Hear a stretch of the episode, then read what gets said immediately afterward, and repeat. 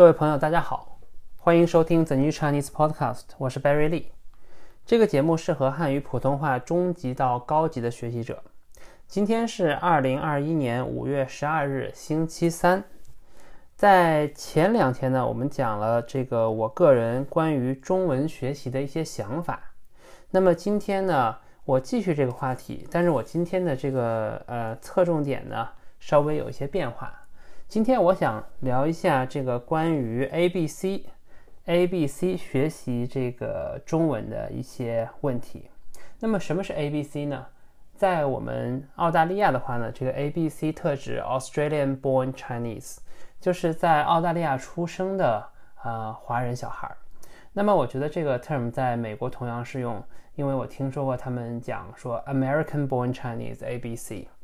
我不知道在加拿大他们会不会说，呃，CBC Canadian Born Chinese，或者在这个英国会不会说 BBC？嗯，但是我觉得可能，因为因为我们这个华人在呃全世界可以说每一个国家吧，都会有我们的身影，然后呢，都会有大家在，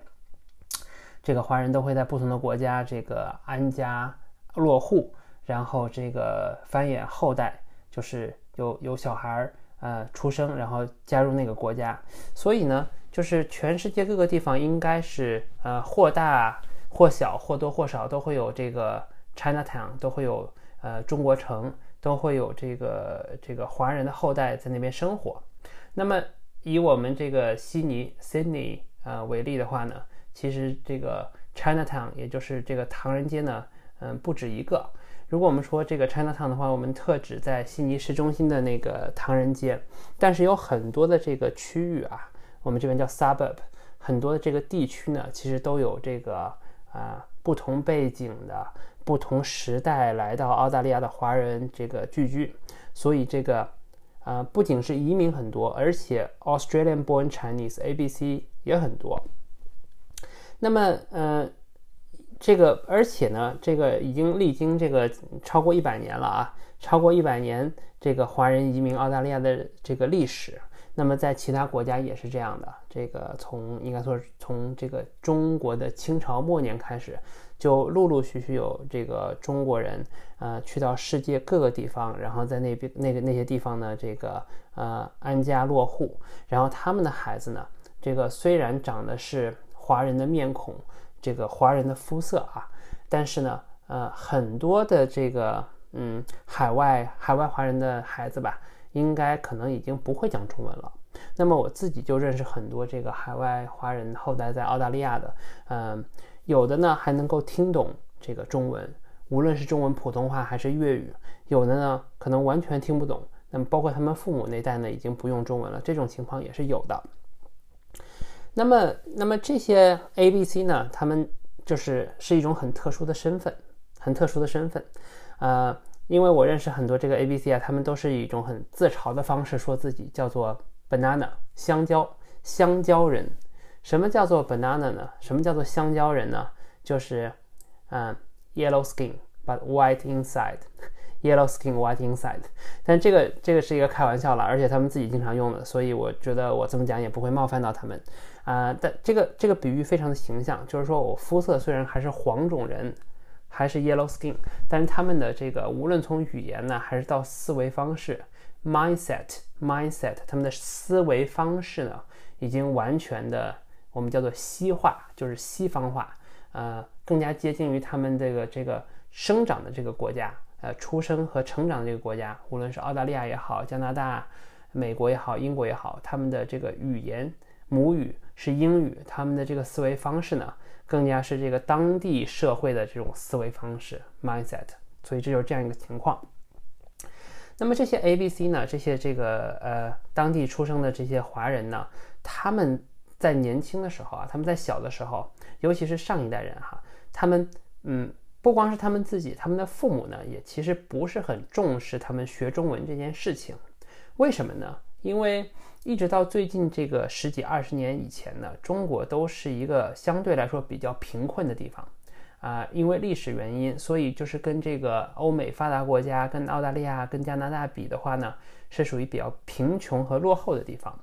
讲中文呢，也不会给他们在这个国家的生活带来任何的好处，相反呢，可能会牵扯他们的这个有限的精力。所以，他们上一代移民的家长呢，可能更加希望孩子讲非常非常好的英文，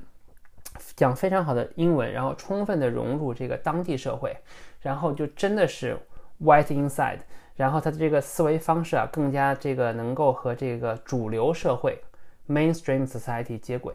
啊，所以呢，这个上一代家长并不是很重视这个华人小朋友他们学中文这件事情。那么再有一点呢，就是上一代移民呢，以这个讲广东话的这个香港移民啊，包括这个广东移民为主，所以这个 Mandarin 普通话的教育呢，更加是相对来说是就是比较滞后的吧。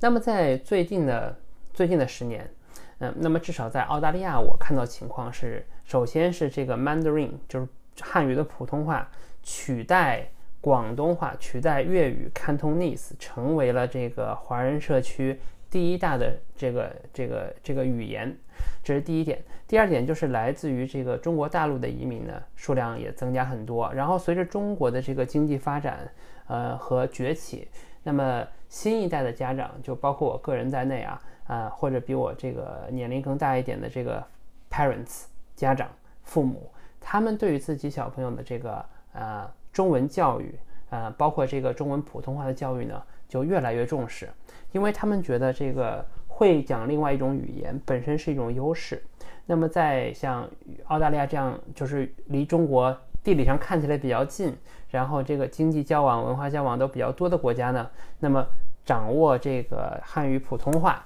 对于这个小小朋友未来的人生啊或者发展呢，诶。有更多的可能，就是有可能在未来对他们非常的有利，所以他们也很注重这方面的教育。但是，但是，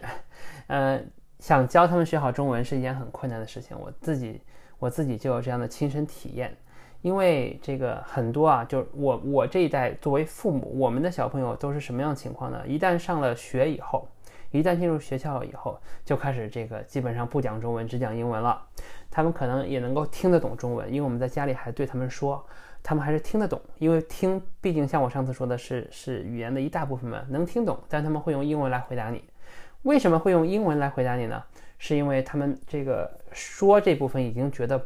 不不再那么的，嗯，怎么说呢？得心应手，不再那么 feeling comfortable，所以他就会他就会用英文来回答你。那么。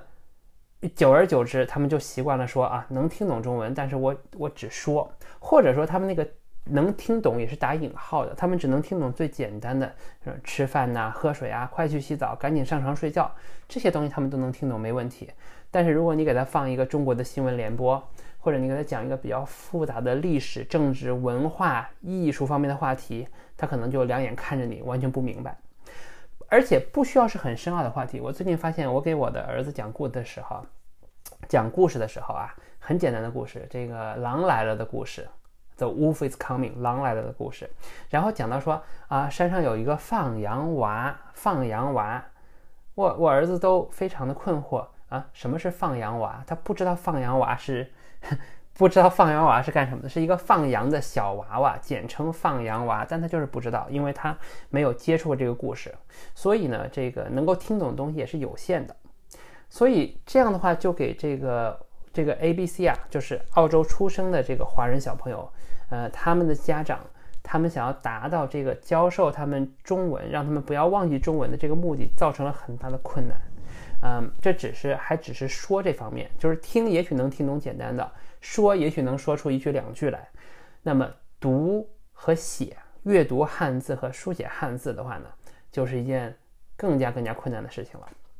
我觉得在以后的节目当中，我因为我也不知道我的听众未来将会有多少是 A B C 是 Australian born Chinese 或者他们的父母，我觉得呃应该应该会不少，而且会越来越多。但是呢，啊，如果大家感兴趣的话呢，欢迎给我留言，我可以在。这个深入讲一下，我分析一下我自己教我自己的孩子的时候的一些方法、一些心得吧，以及我身边一些其他的朋友，还有一些我们在这个海外，无论是在澳洲，还是在加拿大，还是在英国，还是在美国，有什么样的资源和渠道可以帮助这个孩子们学好这个中文？呃，包括现在已经成年的这个 A、B、C 朋友们，如果你们现在这个无论是出于个人爱好啊，还是未来的这个希望到这个中国啊或者其他讲中文的地方，比如说新加坡发展，那么想要去学好这个汉语的普通话 Mandarin 的话呢，啊，你们也可以留言，然后呢，我们可以在以后的节目中更加深入的探讨一下你们学习的这个障碍、困难，以及我们的办法。以及你们学习的这个机遇和方法，好吗？啊，那么今天就到这儿，我们下次再见，拜拜。